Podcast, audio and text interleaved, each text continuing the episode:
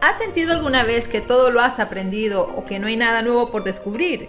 Sin darte cuenta, estás a punto de expirar. No Expires Inspira nace de la oportunidad de querer mantenernos vigentes en todo tiempo. Buscando una alternativa para nuestro propio crecimiento personal. Somos tus coaches, Yodarlis Beltrán y Ariadna de Cam. En este podcast compartiremos anécdotas, experiencias y conocimientos que han transformado nuestras vidas, convirtiéndonos en un diseño original. Este es tu podcast. No expires, Inspira.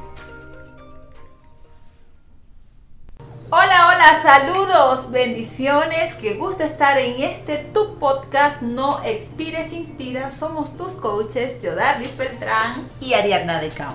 Hoy venimos con una nueva anécdota, porque es importante que aprendamos a reírnos de nosotros mismos y disfrutar lo que tenemos en el momento. Ciertamente es así, de seguro tú has estado pensando muchísimas veces que necesitas tener todos los elementos necesarios para arrancar en tu emprendimiento o en tu idea de negocio.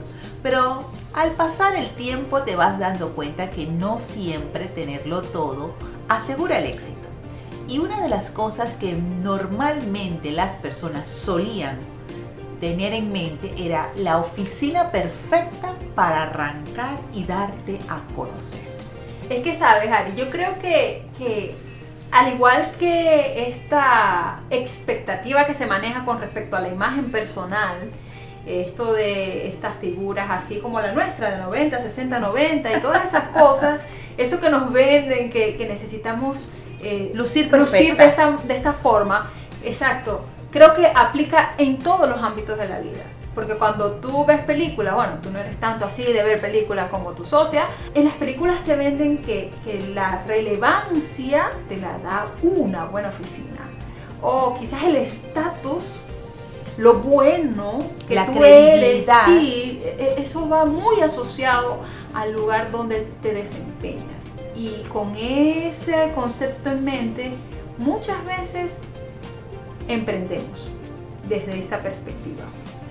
Así es, nosotras eh, estábamos iniciando esta, este caminar en No Expires Inspira y teníamos la necesidad normalmente de reunirnos para programar nuestra semana, para redactar y producir nuestro programa de radio y también para tener todas esas lluvia de ideas, pero no teníamos y no contábamos con una oficina.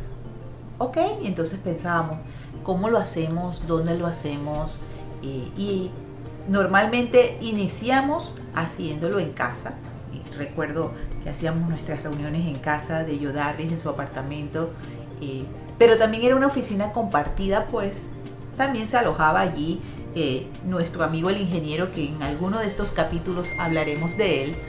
Pero luego decidimos que ya la rutina caía sobre nosotras y pensábamos que las ideas y ese sentido de creatividad estaba siendo opacado porque no contábamos con una oficina. Entonces nos dimos a la tarea de hacer un recorrido en busca de esa oficina perfecta. Sí, esa oficina perfecta empezó con un pequeño café. Sí. Dijimos, bueno, vamos a tomarnos un café a ver qué tal nos va. Y de ahí en adelante comenzamos a visitar todos los cafés que conocíamos en la ciudad. Tanto así que quedamos siendo amigas de un club de catadores de café. ¿Te acuerdas de eso? ¿Cómo no? Claro que sí, claro que sí. Porque decíamos, de ahí en adelante, cuando empezamos a escoger nuestras oficinas, dícese Starbucks, Starbucks eh, Café Durán, Café Durán, lo que estaba en la ciudad, y dijimos... Todos los cafetines habidos y por haber.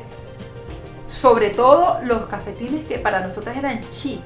Exacto. Eso, eso es donde nosotras nos sentíamos muy bien. Que era como la oficina ideal. Exacto.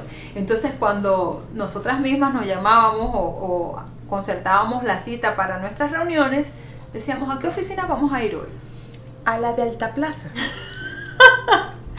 un mall de, la ciudad o sencillamente no, mejor vamos a la que queda en tal avenida o yo creo que estamos más céntricas en esta oficina y nosotras muy empoderadas siempre le dábamos el nombre de oficina. Incluso cuando íbamos a reunirnos con algún cliente, decíamos, bueno, podemos vernos en esta sucursal.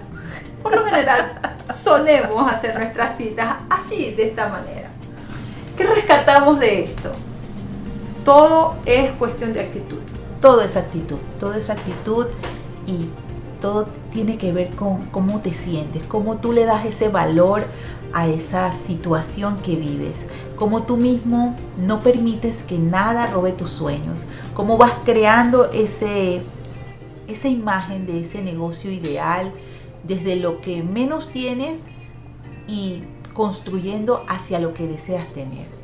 La verdad que fueron muy buenas las experiencias en todas estas oficinas que añoramos con, con, profundo cariño en nuestro corazón, porque ahí nacieron grandes ideas, nacieron los mejores programas de radio que hemos tenido, concertamos las citas, planeamos muchas veces nuestras conferencias en un café, en un café eh, rodeado de personas, de ruidos, de tazas, de cafeteras, eh, con ese olor agradable del café que nos acostumbró a tener calientito ese amor por nuestro negocio, a tener esa pasión por, por lo que hacemos y disfrutarnos el momento, valorar el hoy, porque en esos andares de rutas aquí y allá, porque hemos tenido de todo tipo de oficinas, hemos tenido oficinas muy concurridas en, centros comerciales muy llamativos de nuestra ciudad, también hemos tenido eh, oficinas en lugares